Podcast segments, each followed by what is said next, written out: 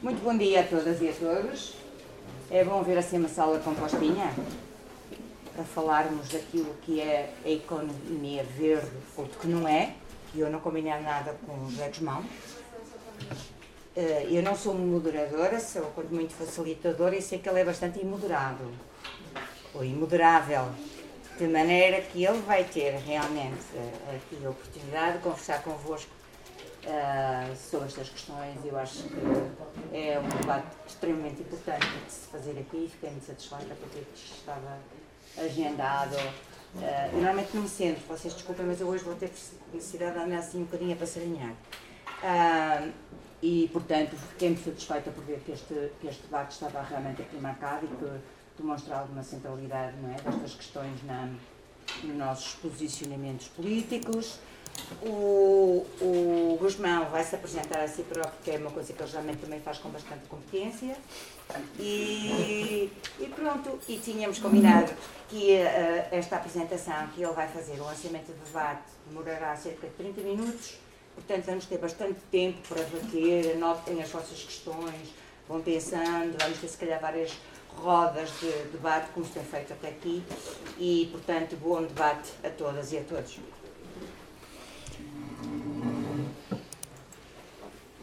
Bom, um, o, o, título, eh, bem, eh, para, para, me apresentar, eu sou, sou economista, uh, uh, desde há pouco tempo uh, eurodeputado, e também, depois da minha licenciatura de Economia, estudei um pouco de Sociologia Económica, que tem alguma relevância para o que vamos estar a discutir, porque a Sociologia Económica aborda os fenómenos económicos através de uma metodologia um bocadinho diferente, trabalhando algumas questões uh, que, os que os economistas não dão atenção ou trabalham de uma forma bastante incompetente, parece-me a melhor palavra. Um, eh, e o, o título Economia Verde é deliberadamente ambíguo e visa designar, visa jogar com uma confusão que existe na língua portuguesa, não existe, por exemplo, em inglês, entre economia, sistema económico e economia, ciência económica. Uh, e, portanto, a, a, ideia era falar um bocadinho sobre aquilo a que hoje se chama economia verde, uh, ou capitalismo verde, uh, e uh, a crítica desse sistema e o, que é que, e o que é que essa crítica pode ter de útil para a própria ciência económica. E gostava de começar por falar da questão das alterações climáticas e da emergência climática como, como um problema de sistema, como um problema sistémico. Esta é uma ideia que é muito abrangente, a ideia de que as alterações climáticas são um problema sistémico, mas uh, é partilhada por gente que tem ideias diferentes sobre exatamente o que é que é esse sistema. Uh, se é o sistema capitalista, se são outras coisas, e é óbvio que, dependendo da caracterização que fazemos do sistema que, produz, que tem produzido as alterações climáticas, também chegaremos a conclusões diferentes sobre as melhores soluções. Ora, historicamente, o, a primeira vaga de movimento, do, do movimento ecossocialista construiu-se teoricamente a partir de uma crítica bastante forte ao marxismo clássico, atribuindo ao marxismo clássico uh, três grandes acusações. A primeira, a de produtivismo,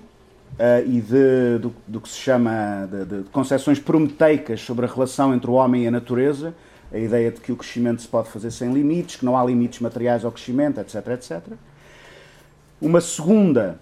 acusação que está associada à primeira, que é a acusação de otimismo ecológico, e estas primeiras duas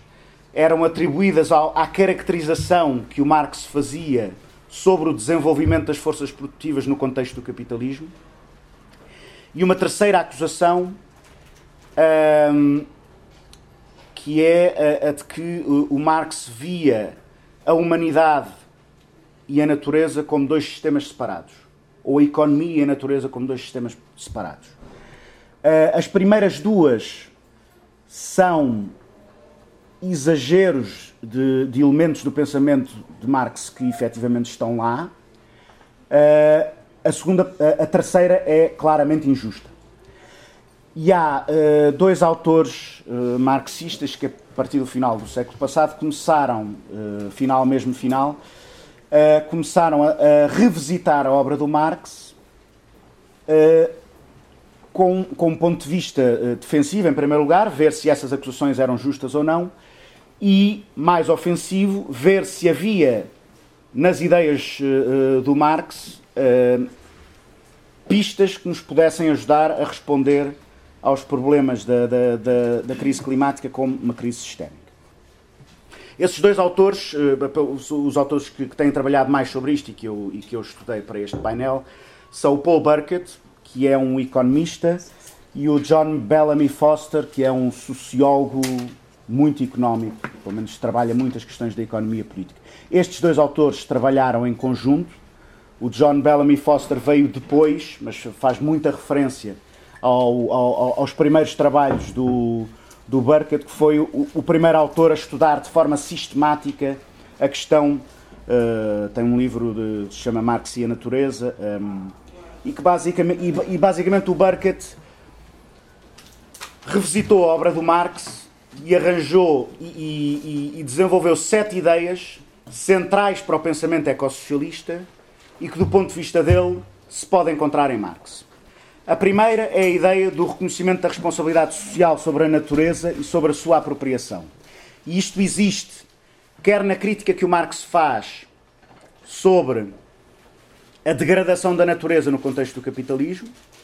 do Marx e do Engels, uma das coisas que o Burkett faz é falar daquela obra, a obra através da qual o Marx tomou contacto com o Engels, que é as condições de vida da classe trabalhadora na, eh, em Inglaterra no ano não sei quê, em que, em, em, por exemplo, uma, boa parte da descrição dessas condições de vida da classe trabalhadora dizia respeito a fatores ambientais, uh, e também na ideia de que uh, no comunismo os produtores, os trabalhadores associados, constroem uma relação racional e sustentável com a natureza.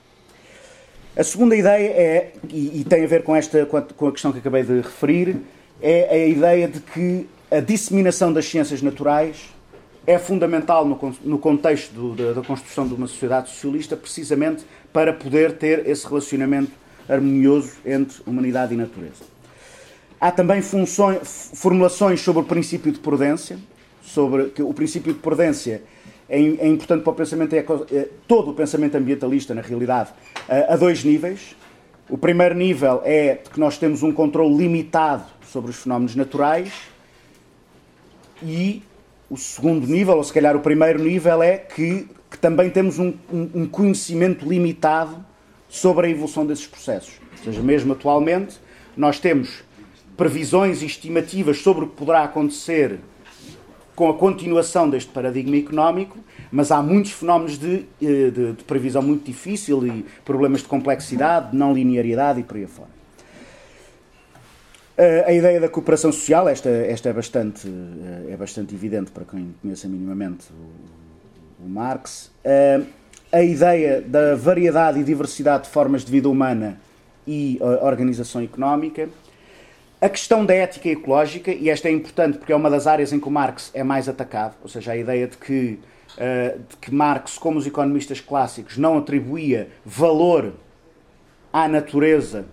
e tratava a natureza como um recurso, ainda por cima como um recurso gratuito. E isso já iremos ver mais à frente, que há um autor que uh, revisita a teoria do valor em Marx para, para refutar esta acusação.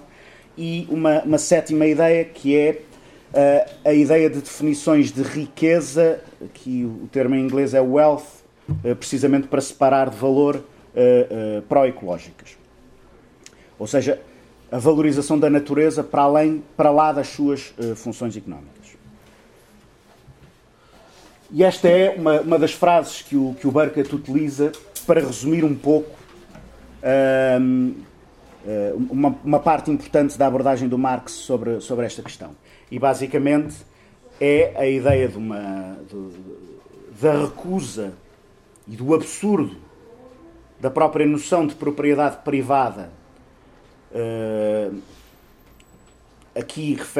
fala-se do globo, é, é uma expressão ambígua, mas, mas sobre a Terra esse discurso era muito claro e, obviamente, pode ser extensível a quaisquer outras partes da, da, da natureza. Mas, portanto, aqui a questão da responsabilidade em relação à natureza é muito clara e, tal como também é clara, a ideia de que, uh, uh, o, de que a natureza tem um valor que não é estritamente uh, económico. O Foster fez, trabalhou a partir do livro do, do, do Burkett, que incidia predominantemente sobre os aspectos económicos da, da crítica dos ambientalistas e do, e do pensamento de Marx, para lhes acrescentar, algum, uh, para lhe acrescentar alguma ideia. Ele trabalha, tem, tem, tem vários artigos escritos sobre o conceito de ruptura metabólica em Marx. Uh, para quem não está familiarizado com o conceito, o, Marx falava de um metabolismo universal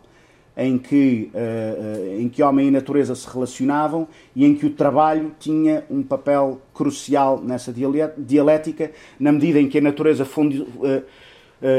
fornecia as condições uh, de vida em que o trabalho era possível e o, o, o homem relacionava-se com a natureza, não apenas, mas também através do, do, do trabalho. Uh, e, portanto, ele, ele, fala muito sobre este, sobre este conceito, de, sobre o papel da natureza na reprodução social, e há aqui, aliás, um, um argumento paralelo em que trabalharam duas tradições de pensamento diferentes que falam dos recursos não pagos utilizados na reprodução social do trabalhador. As feministas trabalharam essa questão uh, a propósito do trabalho não pago das mulheres e os ecossocialistas tra trabalharam essa questão através do, do, do, do que o Marx chamava uh, as ofertas da natureza, uh, ou, ou vá lá, os, o, o, contributo da natureza que não era remunerado nem valorizado de nenhuma forma. E o, o, o Marx fala do, do, do, do, capitalismo e utiliza o conceito de alienação para dizer uh, este, isto que aqui está. O, não, não, não é esta frase, é esta aqui.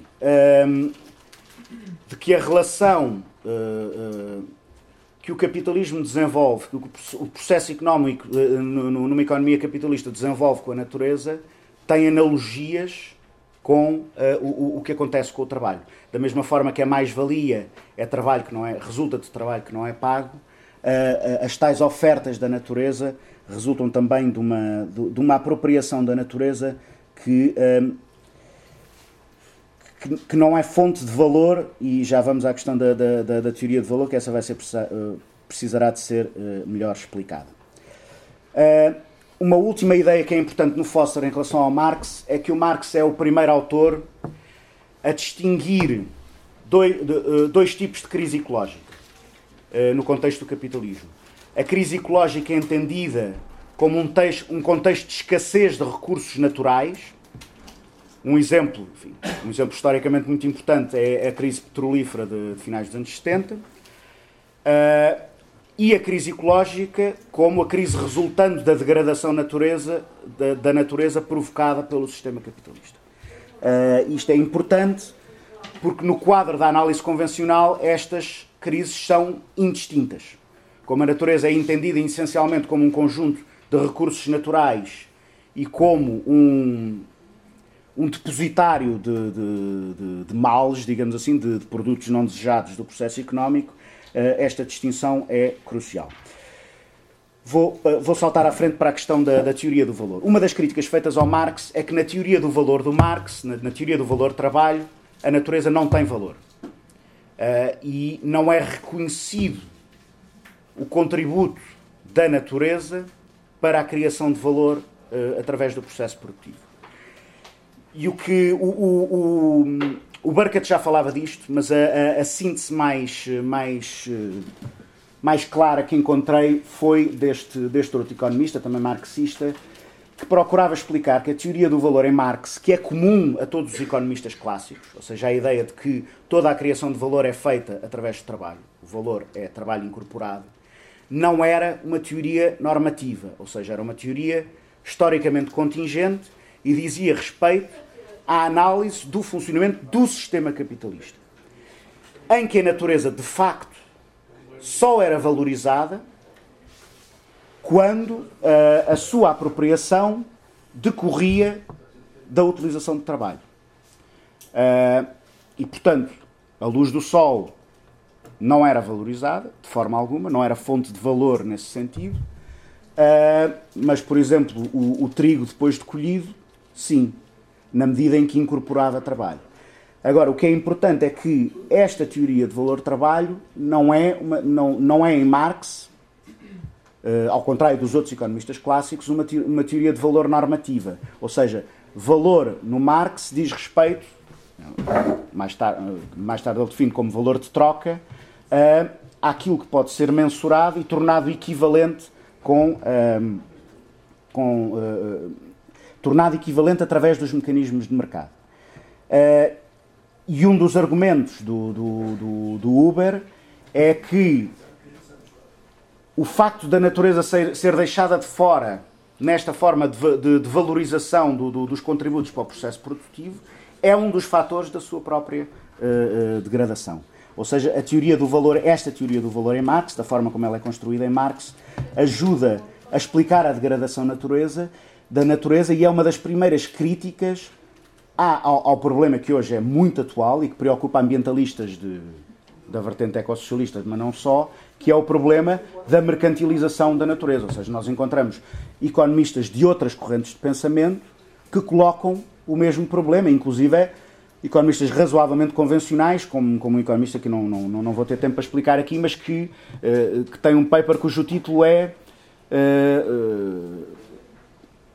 Pôr os preços em todos os sítios errados. Ou seja, é a ideia de que, de que há bens climáticos que, aos quais não se pode pôr um, um, um preço, e, e, esse é um problema de economia moral que é central na teoria marxista. qual é que é a abordagem uh, convencional uh, que temos hoje, uma, uma apresentação muito sumária. Uh, a separação entre economia e ambiente é muito, muito clara e ela, o ambiente entra no, no, nos cálculos sobre o processo produtivo enquanto um conjunto de recursos naturais. E os problemas ambientais também entram, ainda recorrendo a uma análise, eh, enfim, já razoavelmente primitiva, mas que continua a nortear a maior parte das políticas económicas convencionais, que é a análise das externalidades. Quando um determinado processo produtivo provoca um dano noutra realidade económica, e é muito importante especificar isto, deve haver uma internalização dessa externalidade negativa, também há externalidades positivas, mas menos relevantes para o que aqui estamos a discutir, essa externalidade negativa deve ser, deve-se encontrar uma forma de a, de a incluir no preço e no custo do seu produtor. Mas este tipo de análise nunca nos retira do domínio dos preços e do domínio dos custos uh, do, do, do, funcionamento de uma, de uma empresa e de outra. Estamos sempre a falar da valorização destes custos ou de benefícios no estrito plano do funcionamento da economia de mercado. Ou seja, estes, estes danos existem e são reconhecidos na medida em que tenham impacto económico. E já agora, impacto económico que nós consigamos reconhecer agora. Ou seja, não há impacto, não há impacto ao nível do aquecimento global. É se uma empresa está a produzir num sítio e está a prejudicar outra mais à frente. E a outra queixa-se e, e, e resolve-se o problema. Ou, ou seja, é um, é um tipo de análise que é até do ponto de vista económico, mas sobretudo do ponto de vista ambiental, uma análise míope. E este é provavelmente o maior problema com a, a, a, a, abordagem convencional da economia, que depois tem todos os problemas que, que os ambientalistas, eh, eh, enfim, criticam na, na, na abordagem do, dos problemas ambientais na economia. A primeira ideia é da perfeita eh, substitutibilidade de, de, de, formas de capital uh, e, e de fatores produtivos. Ou seja, que é a ideia de que atualmente produz-se desta maneira, se se vier a verificar que não dá para produzir desta maneira porque o planeta não aguenta, então a gente consegue produzir de outra maneira com certeza. Uh, e, portanto, este, o, o, otimismo ecológico uh, assenta em três grandes premissas. A primeira é de que, por pior que isto fique, depois dá sempre para voltar atrás, ou seja, que os processos de degradação ambiental são reversíveis, o que hoje sabemos que é pura e simplesmente falso. A ideia de que os recursos podem ser sempre substituídos por outros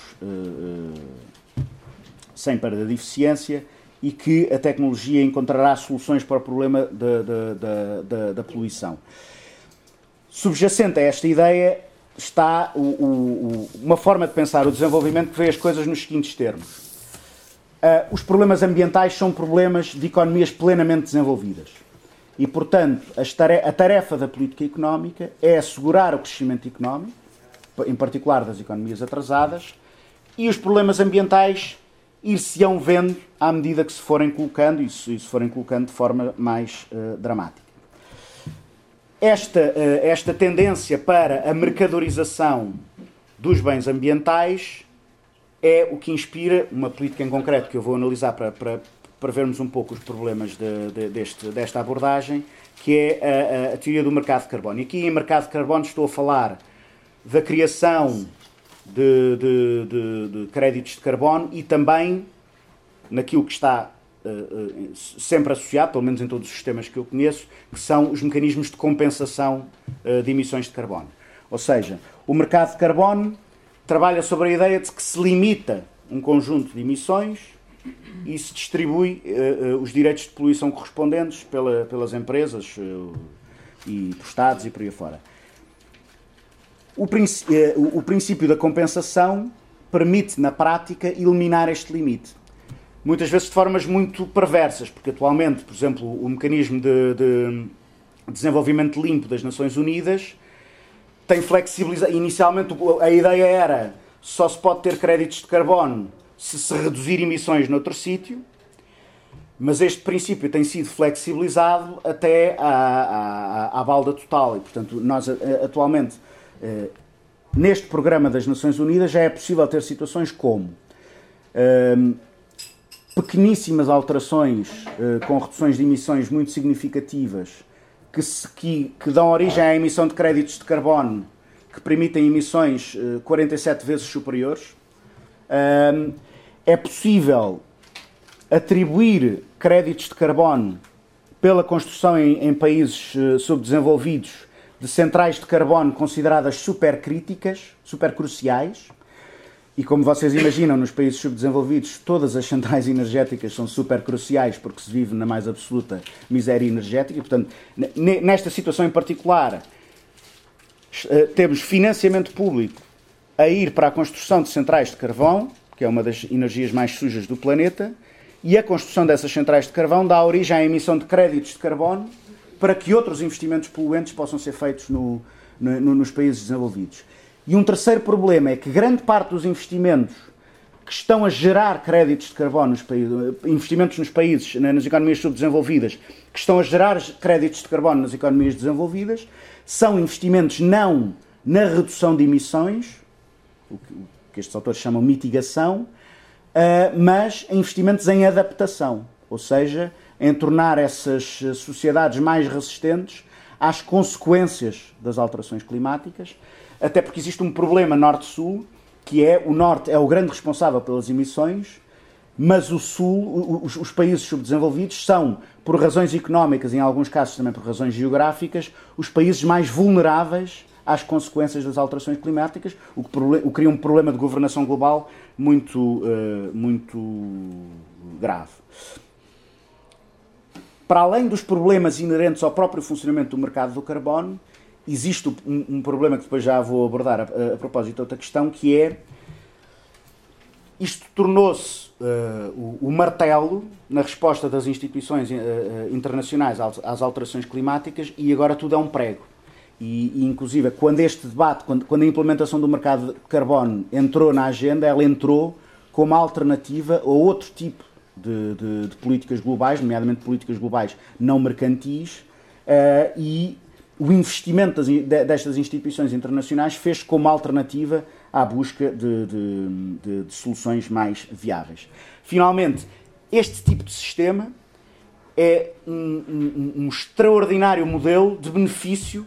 aos infratores, ou seja, quem está a conduzir todo este processo são as empresas multinacionais mais poluidoras do planeta e, portanto, até ao nível dos protagonistas, eh, este sistema tem, eh, tem servido para manter tudo na mesma. há ainda um segundo um, um, outro problema também do domínio da, da economia moral que é uh, uh, com o mercado de carbono não se ultrapassa o problema da pecuniarização dos bens ambientais, ou seja, da ideia de que o valor da natureza, a, medida do valor da natureza é, uh, é nos dada pelo, pelo funcionamento do mercado. E o mercado é a, a instituição que mais corretamente pode avaliar o valor que tem a natureza para nós. já falei muito sobre isto. Há, há, uma coisa que é, que é, importante dizer, que é toda esta lógica do mercado de carbono tem servido também para continuar a impor o, o, tipo de agenda para o desenvolvimento que já, que já vem de trás, mas que agora uh, resgata novos argumentos. É? O, uma das, um dos aspectos em que o Banco Mundial mais tem insistido é de que é preciso uh, que, é, que, que, o problema da mitigação das emissões nos países em desenvolvimento uh, se faz através da privatização dos serviços de energia e, e, o, e o, próprio mercado se encarregará de encontrar as soluções energéticas mais, mais eficientes do ponto de vista económico e climático e que é preciso muita ajuda ao desenvolvimento nestes países, direcionada para a adaptação desses países às consequências das alterações climáticas. e, portanto, nós temos um, um, um, problema entre o mundo desenvolvido e o mundo subdesenvolvido uh, uh, que torna esta questão difícil de abordar à, à escala global, que é que é as responsabilidades pelas alterações climáticas, a tecnologia para lhes dar resposta, os recursos económicos para responder às alterações climáticas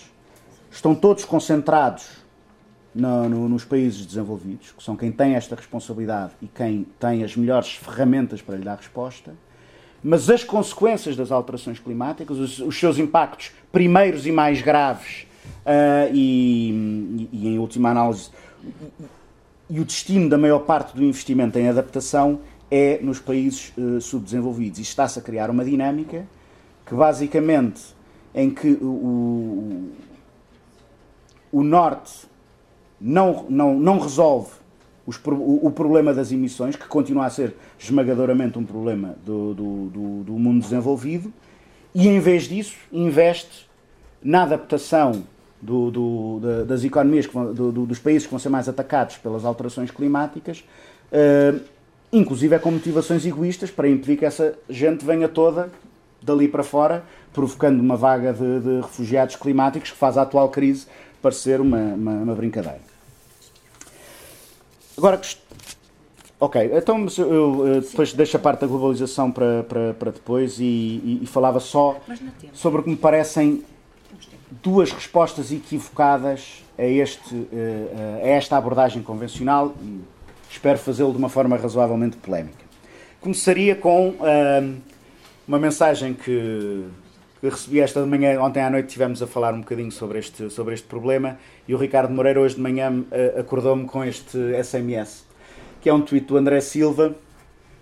citando uma nutricionista que diz é bom assinar petições, criticar e partilhar imagens, mas nós queremos mostrar que é possível fazer algo significativo nós mesmos. Setembro sem carne pela Amazónia, pelo planeta e também por novos sabores. já agora, posso apresentar os dois de uma vez. Esta é uma declaração da Joacine que diz que um, estamos numa época em que todos os partidos políticos descobriram ambientalistas, ecologistas, animalistas. Com um salário mínimo nacional de 600 euros, quais são as hipóteses das famílias começarem a ter comportamentos ecológicos e sustentáveis? A ideia da Joacine, que é bem intencionada, é a de procurar que a agenda de resposta às alterações climáticas não seja uma agenda que conflitua com direitos sociais. Isto é importante, ou seja, porque uma resposta às alterações climáticas precisa de um projeto político mobilizador e esse projeto político mobilizador só o será se as pessoas virem nele alguma uh, uh, perspectiva de melhoria para as suas condições de vida. Uh, até aqui tudo bem. A partir daí tudo mal. Porque, eh, em primeiro lugar, a ideia de que se aumenta o salário mínimo nacional e, as pessoas, e digamos, a pagada ecológica individual vai diminuir, por isso simplesmente não bate certo com, com nada. É, é um dos primeiros resultados da economia do ambiente e um dos mais robustos, é que a pegada ecológica é uma função do rendimento individual ponto final parágrafo. E por isso é que no Norte a pegada ecológica é maior e no Sul é menor. Isto é uh, limpinho, é verdade dentro das sociedades, é verdade a nível internacional, não há volta a dar. Ou seja, sem mudança de paradigma ao nível da produção, não há uh, resposta para este problema. Mas é também um problema, e é, e é, por isso que gostava de abordar esta questão do consumo sustentável, uh, porque o consumo sustentável é muito defendido na perspectiva, é, é, é uma das ideias mais disseminadas do ponto de vista das exigências da cidadania ambiental e tem problemas enormes do ponto de vista ideológico, do ponto de vista da sua eficácia, eficácia prática, obviamente, uh, e que, no entanto, nos confronta com, uh, uh, com grande parte das pessoas que têm preocupações ambientais, com quem temos que dialogar, que temos que mobilizar, e, e, mas, mas, enfim, labora num conjunto de problemas. A primeira é a de que os problemas ambientais se podem resolver através do, do do prisma do consumo, que é uma ideia tributária do próprio pensamento económico do, do nosso tempo, ou seja, que, valor, que, em, em que o, o, capitalismo é caracterizado uh, como uma economia de mercado, como uma sociedade de consumidores, ou, seja, são versões contemporâneas do tipo de representação do funcionamento da economia capitalista a que o Marx chamou em tempos o fetichismo da mercadoria. E, que, e portanto, que enfatiza as, uh, o, o, o, funcionamento do mercado como sendo o aspecto crucial do funcionamento da economia capitalista, uh, em detrimento da, da, da, da, análise das dinâmicas do trabalho assalariado, da acumulação de capital uh, e, e do desenvolvimento das forças produtivas, que é aquilo que está na base da degradação ambiental. Depois há um problema que, que é um problema que a própria economia convencional uh, analisa, que é a, a questão da, do, da assimetria de informação. Ou seja, como é que as pessoas, como é que se pode pedir uh, a ideia de que as pessoas devem implementar modos de consumo sustentáveis pressupõe que as pessoas têm acesso à informação relevante e capacidade para tratar. É, se quiserem, um paralelo ao discurso sobre a literacia financeira que apareceu muito a seguir à crise financeira. O problema da crise financeira é que as pessoas não tinham literacia financeira e, portanto, iam ao banco e compravam um produto qualquer e por aí fora. E desta forma se deslocava a responsabilidade para as pessoas e, e se evitava escolhas regulatórias mais fortes. Mas há um problema mais complicado que é que encorajar este tipo de, de comportamentos, o, o que se chama vulgarmente votar com a carteira, eh, é uma, é, uma opção tributária de um preconceito ideológico contra a ação coletiva e as escolhas públicas, que são a única coisa que pode promover as mudanças necessárias uh, no, no, no sistema produtivo em que vivemos, incluindo aquelas que têm a ver com alterações nos consumos. Porque é, é, é evidente que muitas das transformações que, que são necessárias pressupõem mudanças muito uh, dramáticas nos modos de consumo, particularmente nas economias desenvolvidas. Isso não, isso não está em causa. Mas nem isto resolve, ou seja, nem o facto de não se comer carne em setembro uh, vai resolver esse problema, nem isso é possível sem que se criem as alternativas que são necessárias. Ou seja, o, o, o discurso do consumo sustentável é equivalente a ir para Bragança dizer às pessoas que elas têm que apanhar o comboio, quando não há comboio em Bragança. Ou dizer às pessoas do distrito de Santarém que têm que abandonar o, o, o, o transporte individual, quando é impossível viver no distrito de Santarém sem transporte individual. Ou seja, uma das coisas que este discurso ignora é a centralidade das políticas públicas enquanto fator de liberdade nas escolhas que as pessoas fazem. E também enquanto fator de coordenação de comportamentos individuais, ou seja, de sinais que se dá à sociedade do ponto de vista da, do, do, do, tipo de consumos que, que, devem ser encorajados e dos que devem ser uh, uh, desencorajados. Um, e, portanto, toda esta conversa, frequentemente bem intencionada sobre o, sobre o consumo sustentável, representa um tremendo triunfo sobre a lógica de. Eu, eu acho que esta, esta imagem é particularmente forte porque é quase um anúncio. Ou seja, isto só, só faltava um jingle para, para a coisa ser perfeita. O, é um, é, é, é um, um, um apelo que se revolta com um determinado modelo de consumo, reforçando esse modelo de consumo, recorrendo até à mesma linguagem uh, e, e, e, enfim, e trazendo para uma, para uma escolha ética até outro tipo de, de critérios. Os verdes na Alemanha fazem exatamente a mesma coisa. Sim, sim, bem, mas os verdes alemães são, são até, até dentro do que são os verdes europeus, os verdes alemães são particularmente uh, desgraçados. Uma segunda, uh, uma, uma segunda ideia é a ideia do decrescimento. E, tam, e, também aqui, ou seja, tal como na questão do consumo, uh, um, um, conjunto de ideias e uma estratégia política se desenvolve a partir de intuições que são corretas, ou seja, a partir da, in, da intuição que os modelos de consumo nas economias desenvolvidas são insustentáveis, até em relação à carne, é? ou seja, se nós replicássemos para todo o planeta o nível de consumo de carne que, uh, que existe no mundo desenvolvido, não tínhamos recursos uh, para, para, para, para, esse tipo de modelo alimentar. Um, e o decrescimento também parte de uma, de uma premissa correta e reconhecida por toda a gente que pensa os problemas do, do, do ambiente, que é a premissa de que o, limi, o, o, o, crescimento tem limites, quer limites eh, materiais, quer limites uh, ambientais, uh, para partir para uma proposta uh, um, do meu ponto de vista, equivocada, mas isto será sempre, certamente material para um, para um bom debate. A primeira questão tem a ver com uma questão de técnica económica. O, crescimento, chamamos crescimento, pelo menos chamamos crescimento em economia, há variação do produto interno bruto. E é importante perceber o que é que esta estatística representa e o que é que ela não representa. O produto interno bruto não é uma medida de bem-estar. O produto interno bruto diz-nos tudo aquilo que é produzido numa determinada economia, depois há enfim, distinções que não, não vêm para o caso entre produto interno bruto e produto nacional bruto, uh, durante um ano, valorizado pelo seu valor de mercado. Depois, depois cria problemas interessantes do ponto de vista de como é que se valoriza os produtos e serviços que, de, de, de provisão pública. Também não vou entrar nessa, nessa questão agora. Isto é importante para perceber as enormes limitações do produto interno bruto enquanto indicador de bem-estar, que não é, já agora não pretende ser, uh, uh, e a importância de procurarmos alternativas, ou seja, outras formas de mensurar uh, o tipo de evolução que nós queremos para a nossa economia. E, portanto, a crítica da, das teorias do crescimento, que basicamente assentam na ideia de que se crescermos os problemas se vão uh, resolvendo, e essa é a abordagem uh, convencional. Uh, e também da, da, do, do, PIB enquanto indicador, até aí está tá tudo muito bem. O problema é que as teorias do, do decrescimento fazem de um sintoma que, como vemos, é um sintoma com, com, com enormes problemas,